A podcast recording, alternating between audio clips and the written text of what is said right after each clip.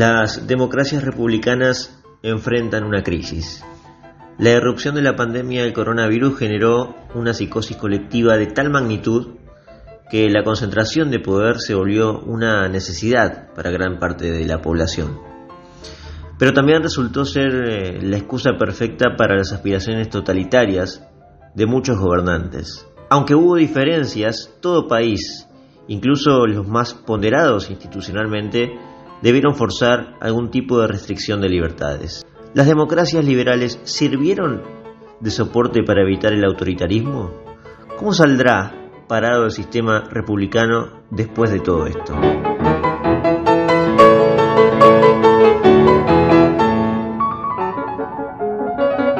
Para responder tales preguntas convocamos a un experto de nivel internacional. ¿eh? Ojo, hoy en Politinomics Entrevistamos al catedrático italiano Lori Sanata, un historiador especializado en la cultura política latinoamericana y un observador emprendido también de lo que pasa en Argentina. Loris publica sus notas analíticas en medios americanos y europeos y ha escrito una serie de libros críticos del populismo. En la actualidad dirige el máster en Relaciones Internacionales Europa y América Latina en la Universidad de Bolonia. Vamos a escucharlo.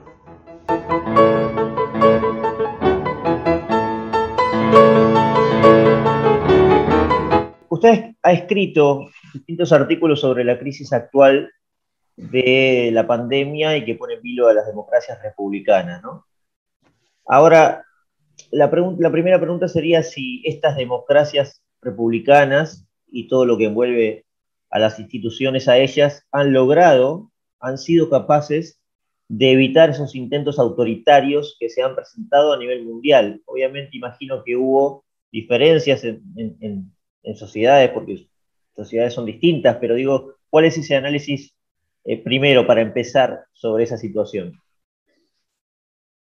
Bueno, el panorama es muy complicado, objetivamente.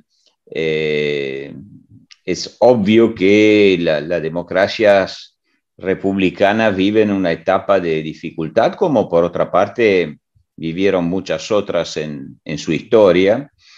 Y, obvio también que la pandemia genera mm, reacciones, por lo menos en el primer momento, no estoy seguro que será así en un mediano plazo, pero en un primer momento de, de protección, de identidad, de autarquía, bueno, todos elementos que conjuran en contra de la, de la sociedad abierta, ¿no? que está protegida en cierto sentido por las instituciones de la democracia republicana. Así que no es un gran momento. Ahora, depende después de los contextos históricos. Ahora, es claro que eh, modelos eh, autocráticos o modelos despóticos como el chino o como el ruso em, son modelos que dependen de, de la historia de esos mismos países, o sea, de historias donde efectivamente la tradición despótica tiene profundas raíces y donde las construcciones institucionales e identitarias se han hecho en muchos casos eh, por oposición ¿no? a la tradición ilustrada occidental. Pero si miro a los países eh, más vinculados con Occidente, eh, lo de Europa especialmente, con, con excepciones por supuesto, pero también lo de Latinoamérica, también con excepciones relevantes, me parece que dentro de todo las instituciones democráticas republicanas eh, pueden, eh, pueden salir, no digo reforzadas, pero pueden salir demostrando que con todos sus límites son las más viables, son las que más permiten conciliar, digamos así, el desafío dramático para todo de la pandemia con la conservación de la libertad. Pongo que la mayoría de los países de, democracia republicana, la renuncia a las libertades que todos estamos padeciendo, no deberíamos vivirla o se supone que no, no se vive como eh, un avance del autoritarismo, simplemente es un pacto implícito donde el ciudadano entrega algunas libertades por un bien colectivo o con el pacto de confianza implícita que estas libertades son restauradas ni bien sea posible. Eh, en cambio, en los sistemas despóticos, bueno, las libertades ya son mínimas y con la pandemia menos. Ahora, no me pregunte, o si me pregunta, le voy a contestar dónde está Argentina en eso, porque claro que esto es un tema, es un dilema, ¿no? Pero esto es el marco general desde mi punto de vista. Me parece que las democracias mmm, padecen una crisis, eh, bueno, como tantas veces han, han atravesado. Y es normal que la democracia republicana pase en crisis, pues no son sistemas cerrados y concluidos, no pretenden ser el paraíso en tierra, sino un, uh, un proceso de aprendizaje. Y de la pandemia vamos a aprendizar muchas cosas, yo creo. Bueno, eh, precisamente en esos artículos usted describe la situación no similar a una guerra, pero ejemplifica que la salida de, esta crisis puede ser similar a la, a la, salida de la Primera Guerra Mundial o de la Segunda, ¿no? Usted espera que sea parecido a lo de la Segunda. Eh, ¿Podría explicar por qué en ese sentido? Bueno, sí, obviamente la comparación con la guerra eh, es, muy tirada de los pelos, es decir, que efectivamente la metáfora de la guerra se la ha usado muchas veces, pero no tiene mucho sentido. O mejor, lo tiene en el sentido de que sí padecemos eh, un sentido de vulnerabilidad que no pensábamos íbamos a, vivir, sin duda, que sentimos que vivimos un contexto de excepcionalidad, o sea, de suspensión de la normalidad, como suele pasar en las guerras. Y, como decía antes, eso sí, como en las guerras, eh, la tentación es muy fuerte de tratar de salir de una eh, percepción de crisis tan profunda que deja, que deja profundas heridas, ¿no? Los muertos, y los dolores y, bueno, la situación económica que va a durar mucho tiempo para recomponerse en todo el mundo. Ahora, claro que la reacción o la tentación es de buscar protección, cuando uno tiene miedo, cuando tiene la sensación que el mundo alrededor nuestro se ha vuelto peligroso, eh, que la vida se ha vuelto vulnerable, bueno, la primera tentación es eh, abandonar la sociedad abierta y buscar algo que te proteja. Históricamente la protección pasa a través de nacionalismo, localismo, nativismo, proteccionismo, la sociedad cerrada finalmente, ¿no? Con sus mitos. Y entre otras cosas, no olvidemos que la sociedad cerrada significa también crearse enemigos, o sea, amenazas a nuestra identidad, a nuestra salud, a nuestra historia, a nuestras raíces. Es un mecanismo muy peligroso. Ahora, esa es, historia. Eh, los hombres cuando salieron de la Primera Guerra Mundial, hicieron exactamente esto. O sea, le tuvieron miedo al mundo abierto, achacándole todos los, uh, los dramas que se habían vivido en la Primera Guerra Mundial, o sea, el libre comercio, la finanza, la democracia, el parlamentarismo, las libertades. Estas, estos eran los males y eligieron encerrarse. Etapa de proteccionismo, de autarquía, de nacionalismo. Bueno, todo esto terminó en la Segunda Guerra Mundial, no lo olvidemos. Eh, en cambio, la Segunda Guerra Mundial, bueno, hemos traído otras enseñanzas de la Segunda Guerra Mundial y yo espero que sean las enseñanzas que vamos a sacar de la pandemia, o sea que encerrarse en sí mismo no protege, más bien genera los mecanismos conflictuales que llevarán a otro conflicto, a otras tensiones en cambio, el mundo abierto, bueno, si lo miramos de verdad, lo que está pasando con la pandemia, y yo creo que va a ser una de las enseñanzas, aunque en este momento nos parezca medio raro, es que en realidad el mundo abierto eh, está funcionando bastante bien, bastante bien. O sea, si nosotros tenemos una vacuna en un año, cosa que es impensable o era impensable en la historia de la humanidad, se debe al existir un mundo abierto, al existir la cooperación científica mundial. Si tenemos en los estantes de nuestro supermercado mercadería, a pesar de la dramática crisis que estamos viviendo, porque el libro comercio dentro de todo sigue funcionando, eh, las ideas circulan, los hombres circulan. Bueno, mi deseo es un auspicio, no es que sea muy optimista, es que esta sea la enseñanza que, se pueda traer, como en la Segunda Guerra Mundial, donde se salió de la Segunda Guerra Mundial creando un sistema abierto en la medida de lo posible, nuevas instituciones, y, la lógica fue no la lógica apocalíptica, sino la lógica del eh, a ver dónde nos equivocamos y qué vamos a aprender. La sociedad abierta, finalmente, en mi deseo. Ahora, vuelvo un segundo a la primera respuesta porque estableció ahí una diferenciación entre la restricción de ciertas libertades avalada para el bien común, eso no podría llamarse autoritarismo, eso es lo que aclara usted, con la diferencia con sistemas más despóticos, ¿no? Eh, marcó a Europa, algún sector de Latinoamérica, imagino.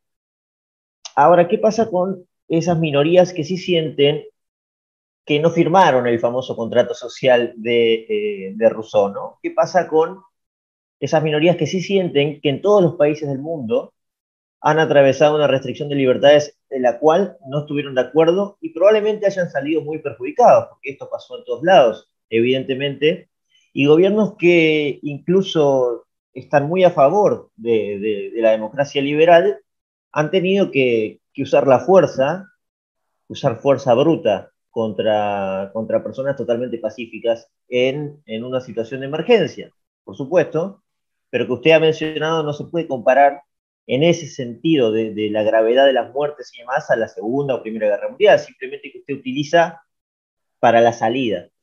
Eh, no, no hay como una dosis de autoritarismo eh, incluso en esas democracias liberales.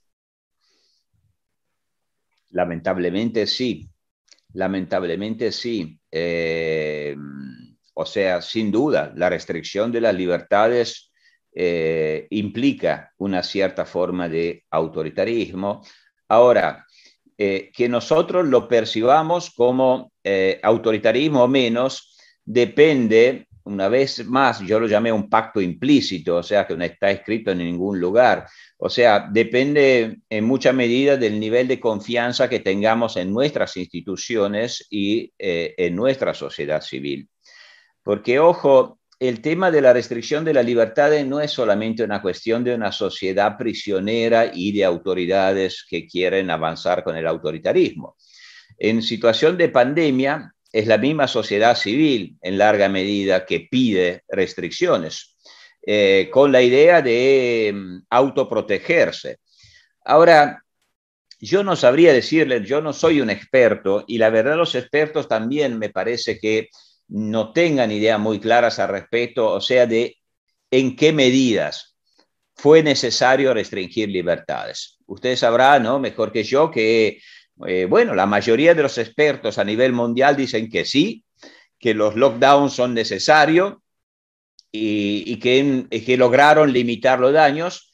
Hay también expertos que dicen que probablemente no tengan todo ese efecto. Y, no, lo sé, yo no estoy en condición, yo escucho la mayoría de los expertos son los que me parecen más serios y, y, veo los efectos también y me parece que cierto nivel de, limitación de las libertades son necesarias para combatir la pandemia, pero repito, em, cuanto más hay confianza en las autoridades, eh, menos lo percibo como eh, un avance del autoritarismo. Yo sé que justificado o menos no está hecho con malas intenciones, que me van a devolver mis libertades, que nadie se va a adueñar de forma permanente de mis libertades. Yo tengo conocidos en Alemania, por ejemplo, eh, o en Inglaterra tengo conocidos, amigos muy entrañables que viven ahí, y claro que no le gustó a nadie la limitación de las libertades, pero nunca lo, vivieron con, de forma obsesiva, por un lado, eh, de un control social no fanático, eh, y siempre lo vivieron como, eh, bueno, un mal temporáneo. Entre otras cosas porque las autoridades, las autoridades demostraban que estaban actuando para salir de esa situación. Y, y, cómo cuánto se está vacunando es una señal en ese sentido, ¿no? Ahora, claro que en otros países no es lo mismo. Entre otras cosas porque hay grandes desigualdades. Yo lo veo, por ejemplo, en Europa, pero supongo que lo mismo está pasando en la Argentina y muchos otros países. Yo que soy un profesor de la universidad pública, igual que yo, eh, todos los empleados públicos somos grandes privilegiados. Hasta nos subieron el sueldo, cosa que me da cierta vergüenza, digo la verdad, porque nosotros eh, eh, recibimos nuestro, nuestro sueldo, pero yo me doy cuenta de que hay mitad del país que que, no está cobrando y la ayuda pública es mínima. Y para esa gente efectivamente el sacrificio es enorme, gigantesco. Y, veo que las autoridades no están a la altura de ayuda en ese sentido. Ahora, claro que en países más pobres como los latinoamericanos, peor todavía, peor todavía. Y además, además, eso sí, bueno, la confianza, si yo fuera un ciudadano argentino, o de la mayoría de los países latinoamericanos, la confianza en las autoridades no sería mucha. Porque cuando veo que las autoridades aprovechan esta situación de emergencia, porque es de emergencia, no se puede negar esto, la gente está muriendo, no es una gripe, estamos hablando realmente de clases de edad que, que tienen un nivel de mortandad muy elevado. Y es una muerte muy fea, muy terrible, la muerte siempre fea, pero esta especialmente, lo sé por experiencia, lamentablemente. Pero claro que cuando uno ve que hay autoridades que aprovechan para cambiar el equilibrio constitucional de los poderes, ahora que tiene que ver con la restricción de la libertad por la pandemia con el control del poder judicial, nada, no debería tener nada que ver. Ahora, pero cuando veo que se aprovechan de esto, entonces sí que me pongo sospechoso, especialmente cuando hay un largo historial de, una fuerza política, y en el caso de Argentina me refiero especialmente a la tradición del kirchnerismo, que es una fuerza política que nunca creyó en la democracia republicana, a mi entender. Alguien puede criticarme, a lo mejor me estoy equivocando, no lo sé, pero mi impresión es esta. Y entonces sí, entiendo que se puede hacer sospechoso, que detrás de la cortina de, de humo de, de, la pandemia, bueno, pueden haber motivaciones eh, pocos eh, eh, transparentes. pero no en absoluto, no lo diría en absoluto por cualquier forma de limitación de la libertad. La pandemia existe. Recién, bueno, mencionaba el caso de Argentina. ¿Qué es lo que, qué sistema rescata de Latinoamérica en donde se puede decir, bueno, aquí las instituciones venían bien y sobrevivieron y probablemente sobrevivan para encaminarse a una sociedad abierta?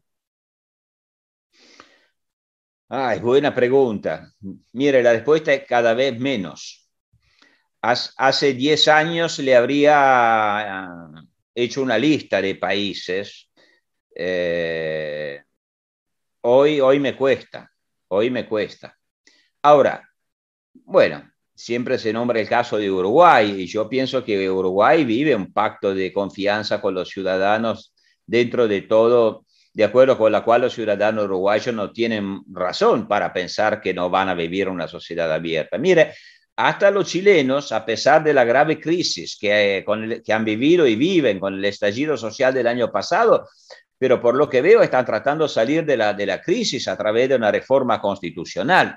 Ahora, un sistema que piensa salir eh, con sus límites, eh, yo no tengo el sueño de que una reforma constitucional va a solucionar todos los problemas, más me parece bastante ingenuo, pero ojo, pero el hecho mismo que las fuerzas políticas piensen en poder solucionarlo con una reforma constitucional, bueno, habla de un nivel de institucionalización y de confianza mutua entre las fuerzas políticas y las instituciones bastante elevado dentro de todo. Ahora, en la mayoría de los otros países, el conjunto de eh, una tradición autoritaria arraigada y el efecto económico tremendo, tremendo de la pandemia, que genera conflictos. En todo el mundo va a generar conflicto. Imaginémonos en los países latinoamericanos con todos ya los problemas estructurales que tienen. Y, la relación difícil, históricamente difícil, de, entre ciudadanos y instituciones, que es realmente el talón de Aquiles de la, de la, de la historia política latinoamericana, bueno, la veo complicada en todos lados. Yo creo que la fotografía es el resultado de la primera tanda de, la, de las elecciones en Perú, una fragmentación que asusta. Y, y, lo que vemos en Colombia en estos días, un, un, país donde dentro de todo se ha avanzado muchísimo en los últimos años en la institucionalidad, pero a pesar de esto, hasta, hasta el sistema más sólido está temblando, así que sistemas mucho más débiles están en peligro. El peligro está en todos lados. Bueno, en Argentina precisamente se, se pospusieron las elecciones legislativas eh, un mes más tarde. Eh, y, y, claro, uno ve el exterior, Perú, que no está tampoco nada bien en, en, cuestiones de la pandemia, va a ir a elecciones. Acabamos de tener elecciones en España. El mundo nos está presentando una situación en donde las elecciones parecen ser posibles igualmente, ¿no? Eh, en la situación de emergencia. Eh, ¿Está preocupado o, o, siente algún tipo de preocupación por lo que puede pasar en Argentina? Que se pospuso la elección faltando todavía mucho tiempo, ¿no? Sí, yo estoy muy preocupado. Bueno, hace 30 años que estudio Argentina y estuve casi siempre muy preocupado por Argentina. Pero preocupado por, por, por, cariño, por afecto, por, eh, porque la verdad muchas veces uno tiene la sensación de ver un guion que se repite pero sí que estoy preocupado. Estoy preocupado por, uh, porque se posponen las elecciones, estoy preocupado por el avance del gobierno sobre el, uh, el, Poder Judicial, estoy preocupado enormemente por el crecimiento de las desigualdades que se están dando, porque claro que qué sé yo, en un país desarrollado, si se cierran los colegios como, como se hizo durante mucho tiempo, bueno, se pierde muchísimo en, eh, eh, en, la preparación de las nuevas generaciones, pero casi todos los chicos tienen la computadora en casa, pero en países donde esto no existe, esto es una tragedia, es realmente una, una, cuestión trágica para el futuro del país. Eh, bueno, estoy preocupado por... Eh, por el simplismo, por eh, la ineptitud, por la falta, por el desgobierno. Y estoy preocupado por la escasa sensibilidad eh, institucional cuando escucho a un presidente que hablando en la radio dice que los ciudadanos tienen que renunciar a sus libertades. Y hasta aquí llego porque hay pandemia, pero como dije, esto tiene que, que basarse sobre un pacto de confianza. Pero el presidente lo justifica en nombre del hecho de que es como el papá que le pide a los ciudadanos que se cuiden, a mí esta idea que un presidente piense ser el papá de los ciudadanos me vuelve loco. O sea, yo me pienso que no sé cómo pensará en el sistema político, en la ciudadanía, en la, las personas, alguien que tiene una cultura de ese tipo. Aparte que me ofendería, si, fuera mi presidente, yo me sentiría ofendido. Este paternalismo. Y en cambio me preocupa, y con eso termino, me preocupa el hecho de que el gobierno no tiene que ser papá de nadie, el gobierno tiene que cumplir con sus funciones, que es proteger a los ciudadanos, y para protegerlo no es suficiente que limite la libertad, tiene que demostrar que cumple con su capacidad de protección. Ahora, durante muchísimos meses el gobierno argentino hizo poquísimas pruebas para testear eh, la difusión de la, de, la, de la pandemia, y era su responsabilidad y ahora está vacunando con el ritmo de una tortuga, lo que me parece que también es faltar a sus responsabilidades. De esto tiene que dar, que, tiene que dar respuesta a un gobierno, no, tratarlo de, de a los ciudadanos de niños, de menores. Esto es una cosa que no se puede escuchar, la verdad, es muy autoritario. Esto sí que es autoritario. Vuelvo un segundo a bueno, los casos donde se mantienen ciertas eh, garantías de libertades democráticas eh, y civiles, por supuesto que imagino que es Europa, imagino que es Inglaterra, Alemania, bueno, la, zona euro, eh, con, con diferencias seguramente. Ahora, igualmente hubo también protestas, ¿no? Y radicalizaciones en ciertas posturas, protestas muy concurridas, por cierto. Digo, aquí la, la figura de Merkel, la figura de, gobernantes de este estilo, son eh, mencionadas por el gobierno actual en Argentina para decir, bueno, ¿por qué se quejan de que cerramos si cuando Merkel lo hace, ustedes la aplauden? Bueno, es algo que usted acaba de explicar, pero digo, hay posibilidad de que también ocurra, como usted ha dicho, que eh, la pospandemia sea una salida a sociedades cerradas, ¿no? En Europa, ¿usted observa exactamente lo mismo eh, con el cultivo de esas protestas y ciertas radicalizaciones políticas? Bueno, que vaya a haber radicalización, sí, es, es, inevitable. Es inevitable que, porque, porque los efectos de la pandemia se, se notarán durante mucho tiempo y, la radicalización es inevitable en todos lados, en el mundo, en el mundo. Estamos sentados sobre un volcán. En ese sentido, nadie va a zafar de esto, sin duda. Y es cierto que en Europa hay muchísima protesta, es que la situación es una situación realmente muy pesada. Y mm, así que eh, eh, en, este sentido, el gobierno dice algo, algo correcto, que, acá se protesta y ¿por porque nadie acepta los cierres. Ahora, me parece eh, al mismo tiempo que con respecto a casos como el de Argentina hay dos diferencias que son bastante relevantes. La primera es el proceso institucional. O sea, Claro que hay protestas, a veces eh, también violentas y, protestas eh, cada vez más difundidas, pero sin duda el, proceso institucional a través del cual se toman las decisiones es un proceso decisional democrático. O sea, hay plena, hay plena legitimidad de la medida que se toma.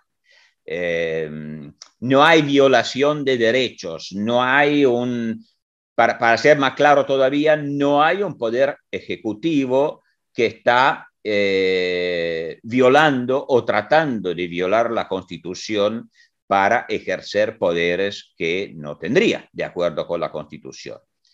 Entonces, no lo olvidemos, esta. la legitimidad de un proceso decisional siempre es fundamental en un sistema democrático.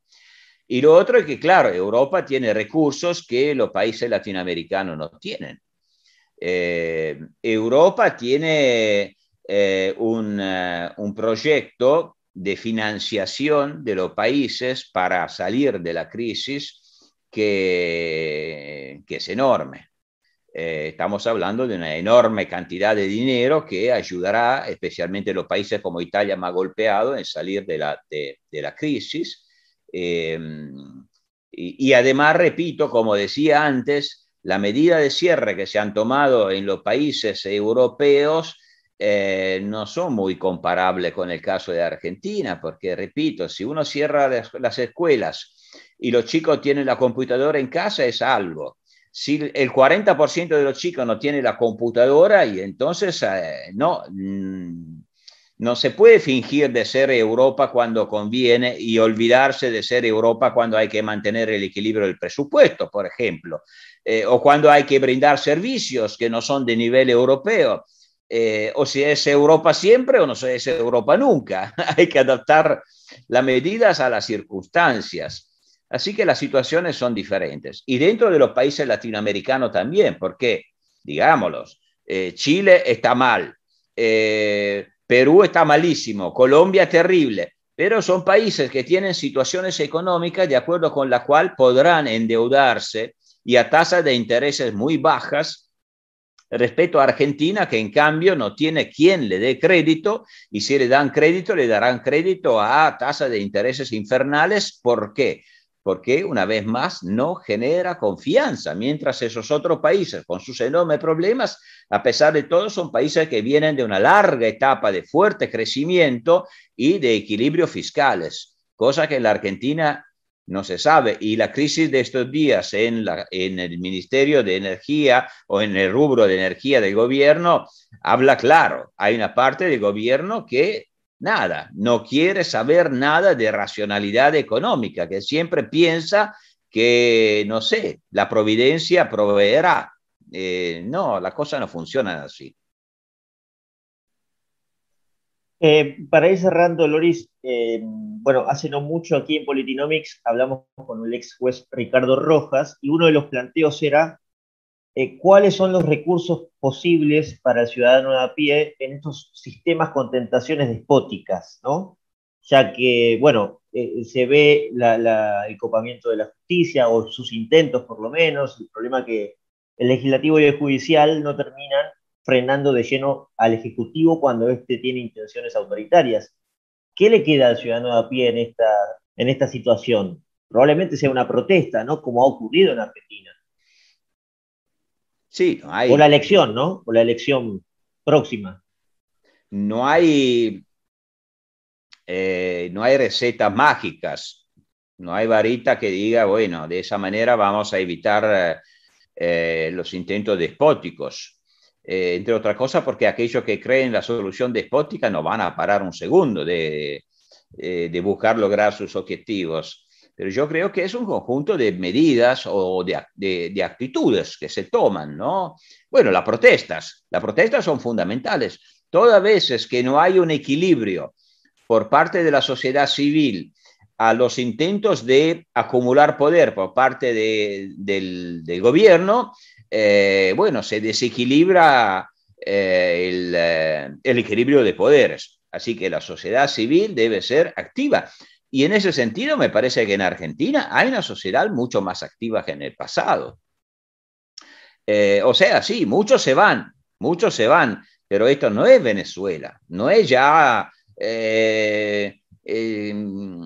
la renuncia, la desesperanza o la desesperación. No, no, los argentinos están reivindicando sus derechos, algunas veces de forma eh, correcta, otras veces de forma medio agresiva, no siempre lo comparto, pero, pero eso, bueno, o se ve en la provincia también, yo vi lo, lo de Formosa, me pareció excelente, o sea, hay anticuerpos.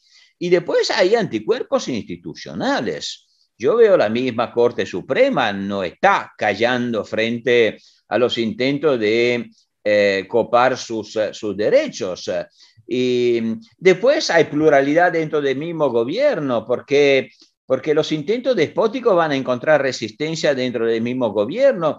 Yo veo que entre los, intelectuales también se trabaja para, para crear espacios públicos eh, de defensa de, las instituciones republicanas. Eh, o sea, me parece que hay muchos, muchos eh, ámbitos. Y bueno, y bueno, los medios, los medios me parece que dentro de todo, dentro de los medios argentinos, las voces críticas siguen teniendo una extraordinaria posibilidad de llegar a, a, la población. Así que, bueno, me parece que hay intentos despóticos, pero no exageremos porque me parece que eh, las garantías de libertad están vigentes, o por lo menos yo tengo esperanza que, que, logren parar todos los intentos despóticos.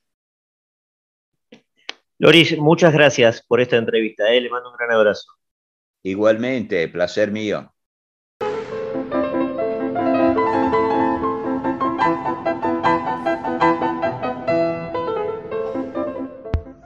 Por supuesto coincido con Sanata que las sociedades abiertas son la vía de salida para toda esta crisis de la pandemia y del autoritarismo en general.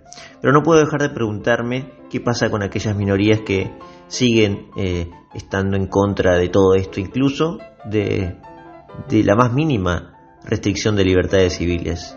Me pregunto también si eh, esta emergencia es transitoria como lo plantea Loris.